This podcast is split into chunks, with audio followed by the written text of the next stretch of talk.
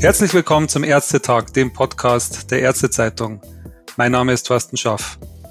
Die Olympischen Spiele, wie sie derzeit in Tokio stattfinden, zeichnen sich ja dadurch aus, dass sich Athletinnen und Athleten in den unterschiedlichsten Sportarten auf allerhöchstem Niveau messen. Genau diese Vielfältigkeit ist es, die bei den sportlichen Wettbewerben die Zuschauer so in den Band ziehen und Olympia für Zuschauer so interessant macht. Besonders beeindruckend finden viele Sportbegeisterte vor allem die Wettkämpfe, in denen sich dieselben Sportlerinnen und Sportler gleich in mehreren Disziplinen beweisen müssen, etwa beim Siebenkampf der Frauen oder beim Zehnkampf der Männer.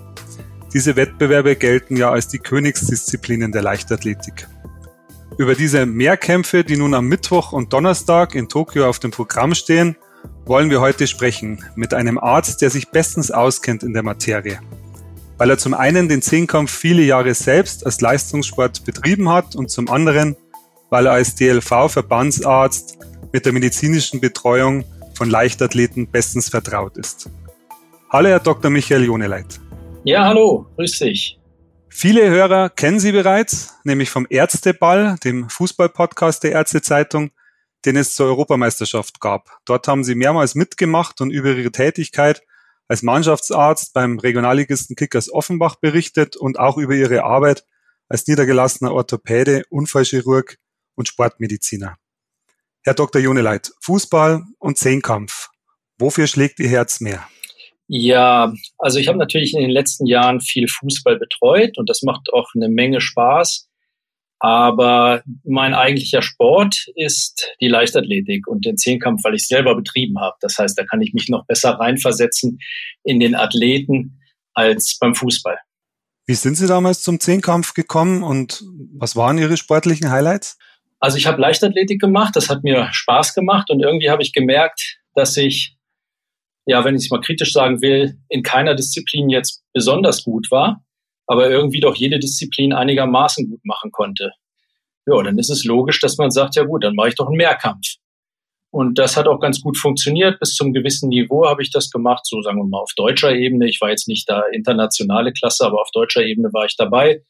Und da habe ich, ja, den ein oder anderen Wettkampf ist mir sicherlich in Erinnerung geblieben, mal so ein Länderkampf, wo ich mitgemacht habe oder irgendwelche Universitätsmeisterschaften. Ich kann jetzt da keinen speziell hervorheben, aber das war eine tolle Zeit, die ich in, in toller Erinnerung habe. Und deswegen bin ich dem Sport insgesamt und vor allem der Leichtathletik halt immer noch sehr treu. Durch die, Ihre Leidenschaft, die Sie damals entwickelt haben für den Sport. Genau, also da habe ich ja gemerkt, Sport ist ein großer Teil meines Lebens. Irgendwie hatte ich dann auch gedacht, das sollte man vielleicht auch beruflich machen. Jetzt wollte ich aber nicht unbedingt, sagen wir mal, Sportlehrer oder so werden, aber dann bin ich Arzt geworden und habe mir dann gleich gesagt, also ich möchte immer mit Sportlern zu tun haben. So ist ja auch meine Fachrichtung, meine Auswahl in die Sportorthopädie gekommen und eben das Interesse für die Betreuung von Sportlern im Allgemeinen.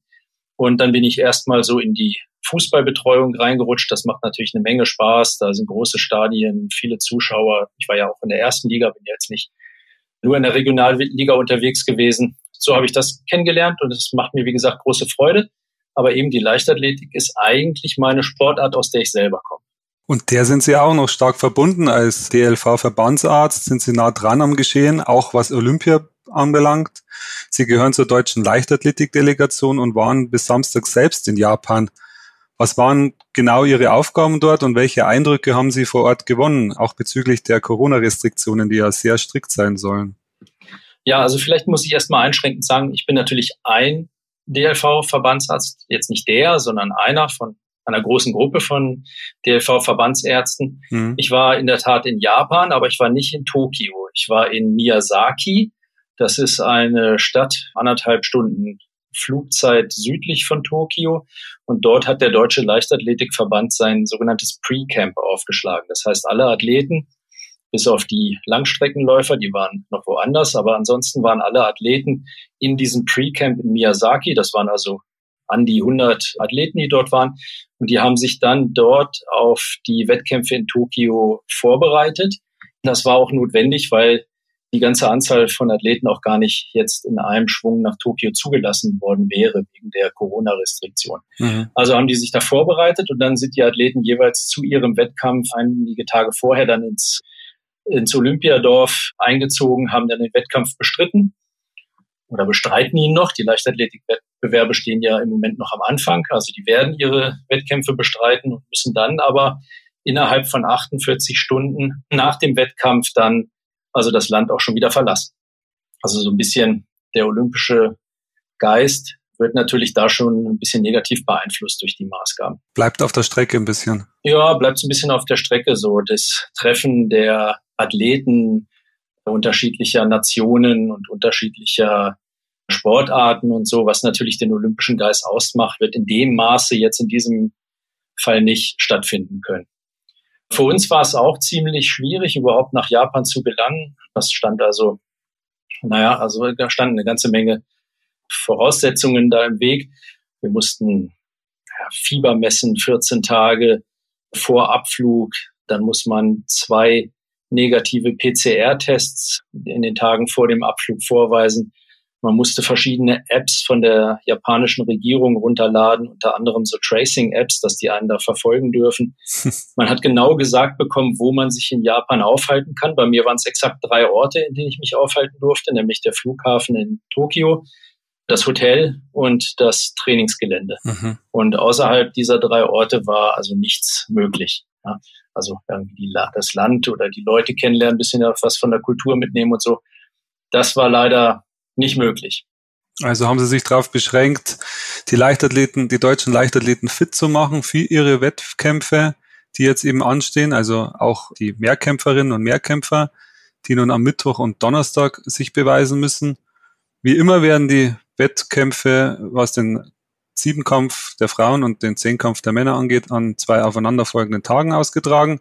Für die Zehnkämpfer steht am Mittwoch auf dem Programm der 100-Meter-Lauf, Weitsprung, Kugelstoßen, Hochsprung und der 400 Meter Lauf. Am Donnerstag geht's dann weiter mit den 110 Meter Hürden, Diskuswurf, Stabhochsprung, Speerwurf und 1500 Meter Lauf. Die Frauen messen sich im Siebenkampf zunächst im 100 Meter Hürdenlauf, dann kommt Hochsprung, Kugelstoßen und der 200 Meter Lauf und am zweiten Tag stehen Weitsprung, Speerwurf und der 800 Meter Lauf an.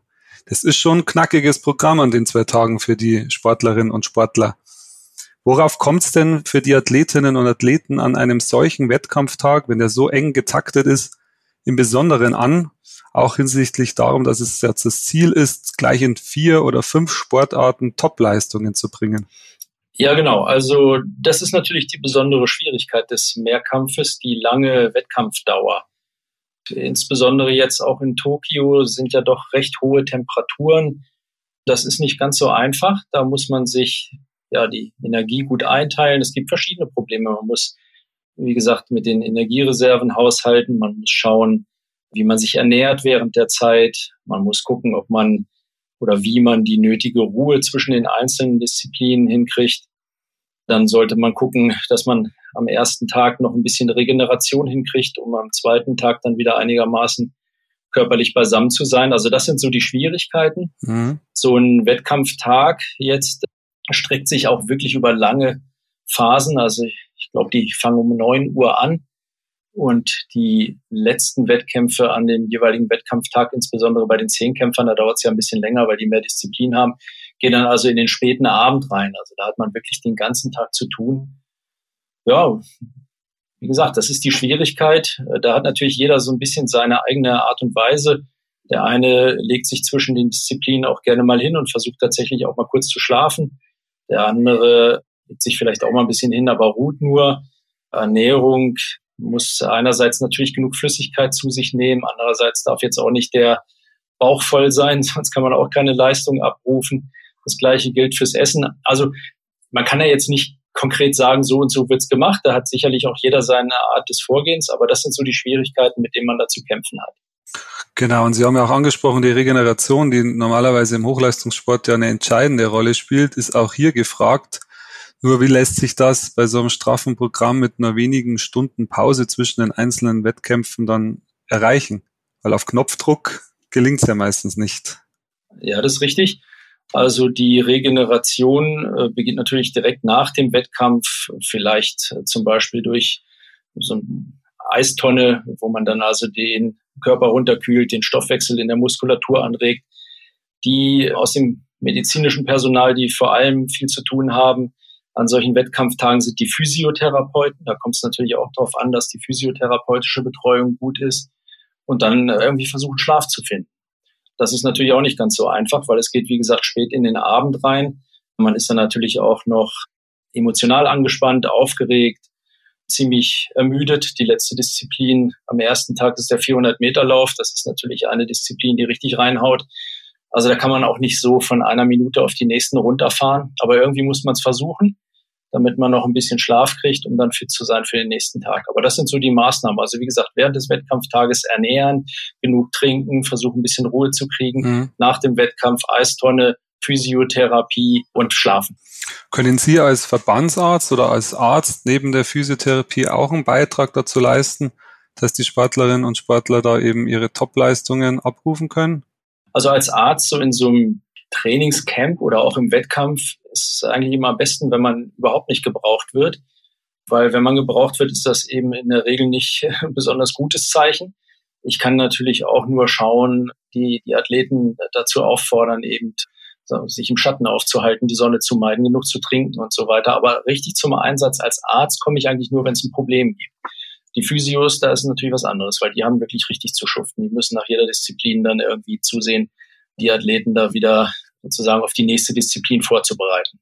Aber für mich ist es dann, wenn alles gut läuft und keine akuten Probleme auftreten, kann es auch dann eine relativ ruhige Angelegenheit werden. Und das ist eigentlich immer das Schönste dann.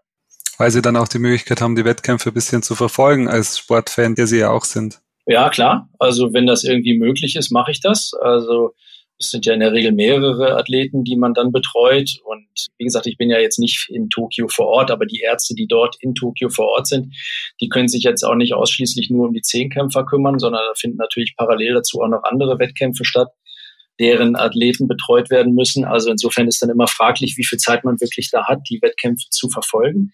Aber wenn das irgendwie möglich ist, dann ist das natürlich das Ziel, weil wir sind alle, jeder, der sich irgendwie mit der Sportlerbetreuung befasst, ist auch selbst Sport begeistert, sonst wird man das ja gar nicht machen. Und insofern macht es natürlich dann unheimlich Spaß, auch ein bisschen was verfolgen zu können. Blicken wir mal auf den Zehnkampf. Da ist Deutschland mit zwei Athleten vertreten, mit Niklas Kaul, der 2019 Weltmeister wurde, und mit Kai Kasmirek, der bei Olympia in Rio vor fünf Jahren Vierter wurde. Wie groß schätzen Sie Ihre Medaillenchancen ein? Oh ja, also Medaille bei Olympia zu holen, das ist natürlich schon eine Riesensache. Und da gehört insbesondere im Zehnkampf neben der guten Vorbereitung natürlich auch eine ganze Menge Glück dazu. Das muss man schon sagen. Vorbereitet sind sie beide super. Das hat man ja jetzt gesehen im Pre-Camp. Die machen beide einen sehr guten Eindruck, körperlich und mental. Also da kann man auf vieles hoffen. Aber im Zehnkampf in zehn Disziplinen da sind dann auch so Wackeldisziplinen dabei, wo immer mal was passieren kann. Man kann mal an der Hürde hängen bleiben, beim Stabhochsprung, wenn die Bedingungen Wind und Regen und so weiter ungünstig sind.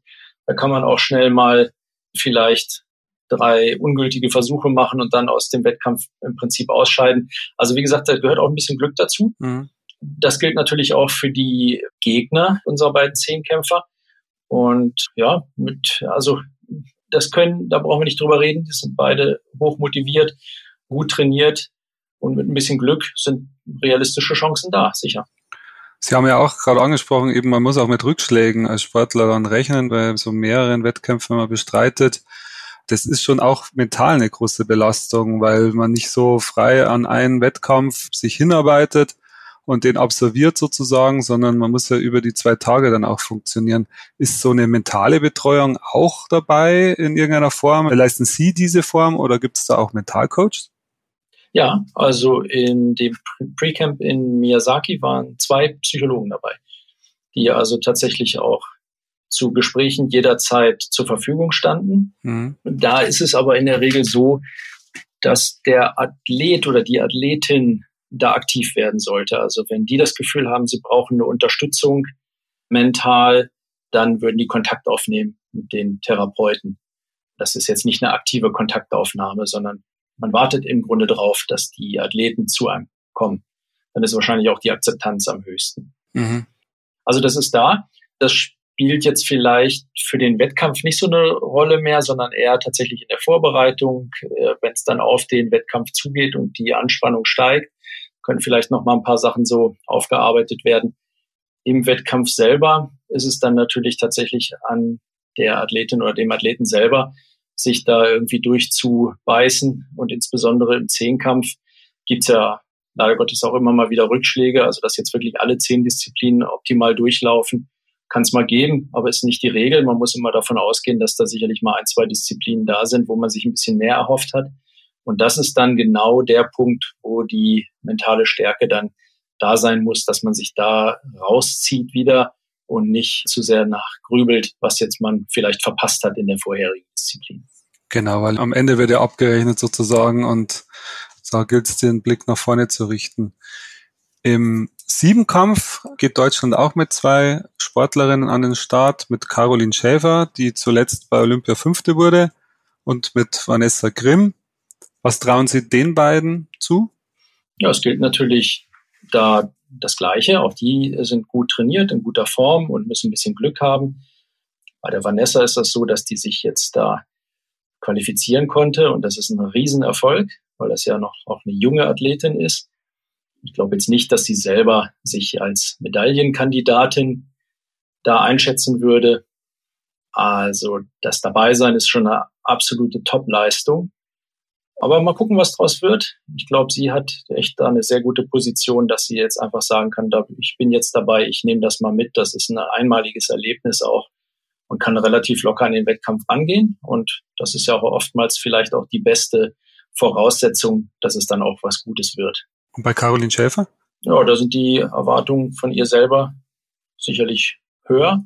Aber ob das jetzt gleich Richtung einer Medaillenerwartung ist, da, wie gesagt, da muss man jetzt mal die Bälle flach halten. Da gehören, wie gesagt, ganz, ganz viele Aspekte dazu, die alle perfekt passen müssen, damit sowas dann auch tatsächlich eintritt.